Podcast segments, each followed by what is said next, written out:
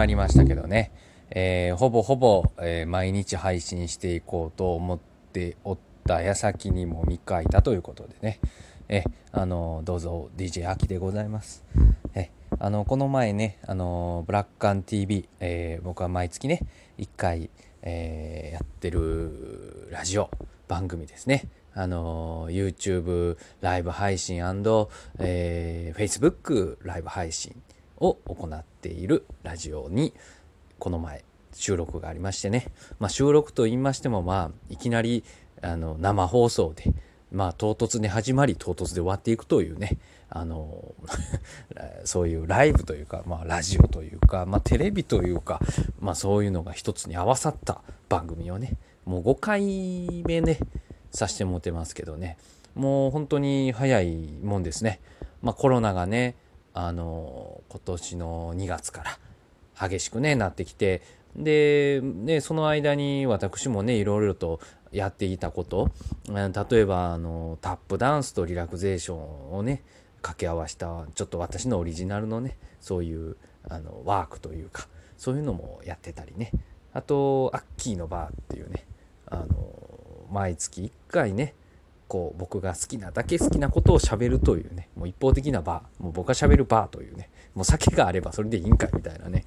まあまあまあ。あ酒があったらバーかみたいなね。もうそのバーの意味すらあんまり分かってないような状況でこうバーをやり始めたというね。まあそれもね友達の、えー、場所を借りたりだとかあとなんだいろいろ、えー、居酒屋でやってみようとか、まあ、とにかくいろいろね、あのー、やってみようかなという企画を考えてたんですけど、まあ、おかげさまといいますか、まあ、ごちそうさまといいますか、まあ、コロナの影響で、まあ、ちょっとリアルタイムにはわんとこかということで、まあ、そういういろんな試みも全く、えー、継続できずじまいでさあどうしたものかと言っておったところに、えー、4月頃ですかねラジオアッキー出てくれへんかなっていうふうに、えー、オファーを受けましてでそれがたまたまねあのブラックアン TV のラジオに出演させていただいたということで。でまあその時ねあのお友達と一緒に出させていただいたんですけど、まあ、そこのね、ブラックアン TV で、あの、主催されているジャジャさんっていうね、また、これまた面白い人なんですよ、ジャジャさんっていうのはね。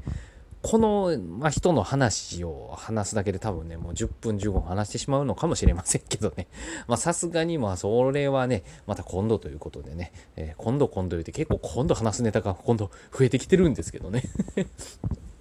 そのネタをちょっとノートにメモってたらどんだけなんねんっていうんでね、もうそれだけで1時間番組できるぞみたいなね、まあそれはまた置いといてね。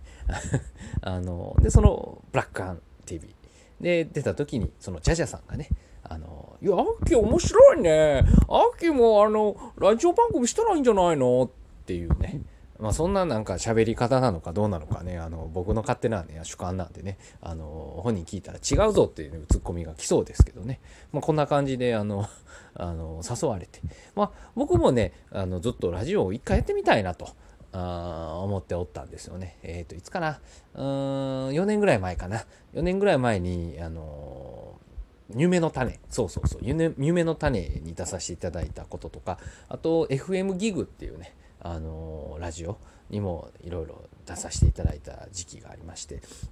でその時ぐらいからねあのいつかラジオの、まあ、ゲストというよりか、まあ、DJ やってみたいなみたいなねあのことを思っておりまして。でその DJ やりたいなっていうのを思いながらもなかなかねタイミングときっかけっていうのがねこうあの出てね向こうから来るわけでもなくあのなんとなくゲストでねこう呼ばれたりっていうのはその後も何度かあったんですけどさあほんなら自分でやっていこうかっていうね、あのきっかけがなかったんですけどね。あの今回ジャジャさんのおかげでね、あの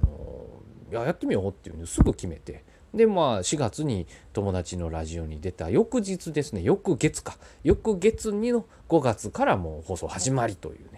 あのスピーディーな展開でねそうさせていただいたんですけどまあそんなこんなでね、あの5月から、えー、ラジオを始めさせていただいたと。で、その最初のね、1回目のゲストっていうのが、まあ僕の大好きなあの人を呼びたいなということで、あの大好きな人をね、読ま読んであのお話しさせていただいたんですよ。そのね、大好きな人と言いますとね、あの、このあやの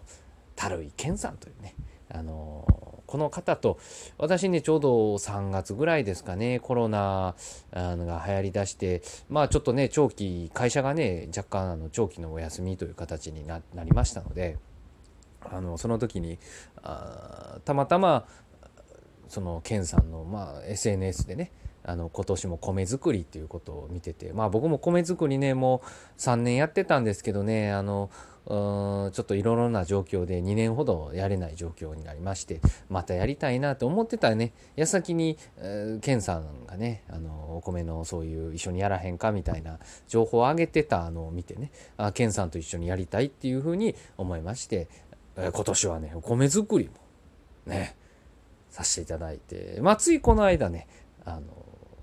収穫できまして。えで次はねあの脱穀作業とかねいろんな作業があるんですけどねまあそういうのをこうやっていきながら、えー、今年はねだから、えー、新しいことをいろいろ始めたんですけど継続していることといえばこのラジオとお米作りですね。